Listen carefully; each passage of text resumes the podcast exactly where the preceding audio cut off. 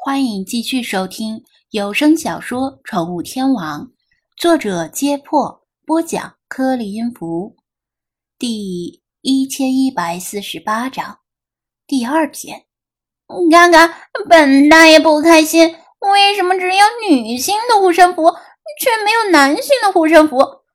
果然，从六千年前开始就有性别歧视了。一大早。理查德落在桌子上，用鸟爪摆弄张子安从哪扎头的首饰店买回来的护身符。他把两个形状的护身符并排放在一起，刮噪个不停。陛下，这一定是神意，代表奴家和陛下百年好合，简称百合。雪狮子。兴奋地抱着另外两个安哥护身符在地毯上打滚儿。张子安一边刷牙一边用手机浏览新闻，对他们的言辞早已无力吐槽。喂喂，小气鬼啊！阿子安，为什么没有我的份儿？我也要一个象形文字写着我名字的黄金手环。直播间里那些混蛋总不相信我到了埃及。我一定要证明给他们看！喂，你听见没有？我跟你说话呢。世华见他不理自己，赌气的从浴缸里撩起水花泼他。雪狮子和世华昨天白天在手机里睡了一整天，精力充沛的过剩。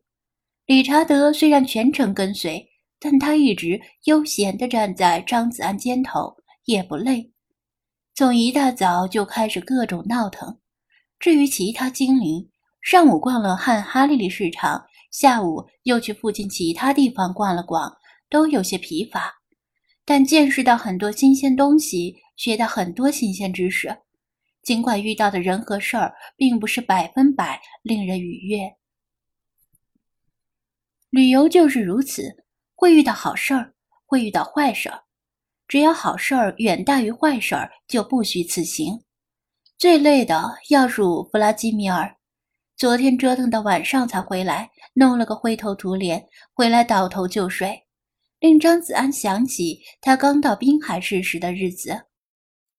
他刷完牙、洗完脸，对精灵们宣布道：“今天咱们去远一些的地方，从大金字塔开始。”观光的同时，顺便看看有没有办法能把猫神雕像留在金字塔内。来埃及的正事之一就是一劳永逸的解决猫神雕像的问题，不能光是顾着玩儿。嘎嘎，今天有谁跟咱们一起去？我看昨天杰克对你眉来眼去的，是不是有什么奸情？理查德促狭的说道。张子安。自动忽略了他下半句，说道：“今天只有咱们，其他人要跟着魏康教授去开罗大学进行学术交流。不过，我要先去参加他们的早间会议，你们就在房间里等着我吧。我会把早餐带回来的。”喵喵喵！你这臭男人，昨天给老娘带回来的烤鸽子都凉了。薛狮子瞪着眼睛抗议。有什么关系？凉了放在太阳底下晒晒就行，连微波炉都用不着。张子安这个回答，居然令雪狮子无言以对。毕竟埃及夏日正午的阳光，别说给食物加热，在石头上炒鸡蛋都绰绰有余。喵，昨天人好多。星海怯生生地说道：“汉哈利利市场里人来人往。”星海不得不东躲西藏，尽量离人远一些，几乎没有闲暇玩耍。其实白天的汉哈里利市场还不是人最多的时候，人最多的时候啊，是太阳落山后的晚上。张子安安慰道：“不过放心吧，很快就要进入埃及的斋月。进入斋月之后，这里的习俗是从日出到日落都不能吃饭喝水。”直到太阳落山才可以吃东西，因此绝大部分当地人白天会减少出门，在家里躺着进入节能状态，直到日落后才出来游荡和进食。所以进入斋月之后，外面就没有那么多人了。连水都不能喝。费马斯偏头看了看外面如火的骄阳，会死人的吧？其实啊，现在很多人都没那么虔诚了，只偷偷私下里少吃和少喝，而不是白天完全绝食。张子安解释道：“即使这样，人们依然会减少外出时间。进入斋月之后，当地就会出现很奇特的现象：白天城市里冷冷清清，很多店铺都停止营业，或者……”把营业起始时间推迟到夜里九点，结束营业则推迟到凌晨三点。人们在凌晨三点吃饱喝足才开始入睡。政府公务员不能停工，但也会结束前一天的工作，在下午三点左右就会下班回家。太阳一落山，人们就像饿狼一样纷纷从家里出来觅食。白天偷偷吃东西的人暂且不提。虔诚的遵守习俗的那些人的眼睛都快饿绿了。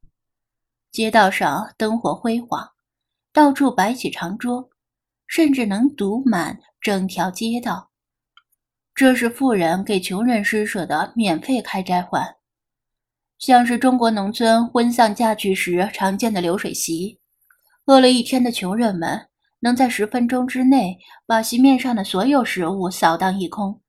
跟蝗虫过境差不多，听不见说话声，只能听见呼噜呼噜的咀嚼声和吞咽声，以及盘碗碰撞的叮叮当当声。家境尚可的普通人家不会去跟穷人抢食物，而是点外卖或者去餐馆用餐，一边吃饭一边跟邻居们高谈阔论，一顿饭可能会吃上几个小时。至于为什么不自己做饭？都饿了一天了，再闻着外面飘来的食物香味儿，自己花一两个小时做饭，这也太不人道了，简直是受刑啊！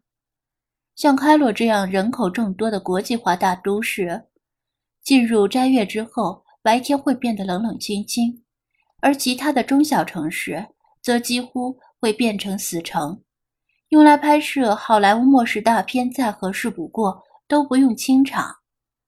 斋月对外国游客有影响，但是很小，因为斋月本来就是旅游淡季。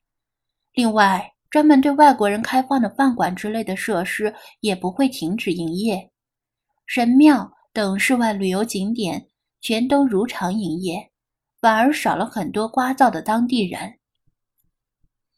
不要忘了，埃及还有百分之十的科普特人不用遵守斋月的习俗。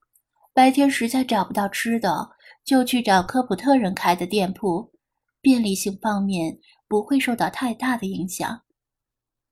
张子安向精灵们解释了斋月的特点，精灵们对这种通过折磨自己的方式来显示虔诚的仪式觉得很不可思议。星海听了倒是很高兴，这就意味着他可以在空荡荡的大街上尽情的玩耍了。尽管如此，张子安还是打算趁今天多囤积一些食物，省得饿了还要临时去四处找吃的。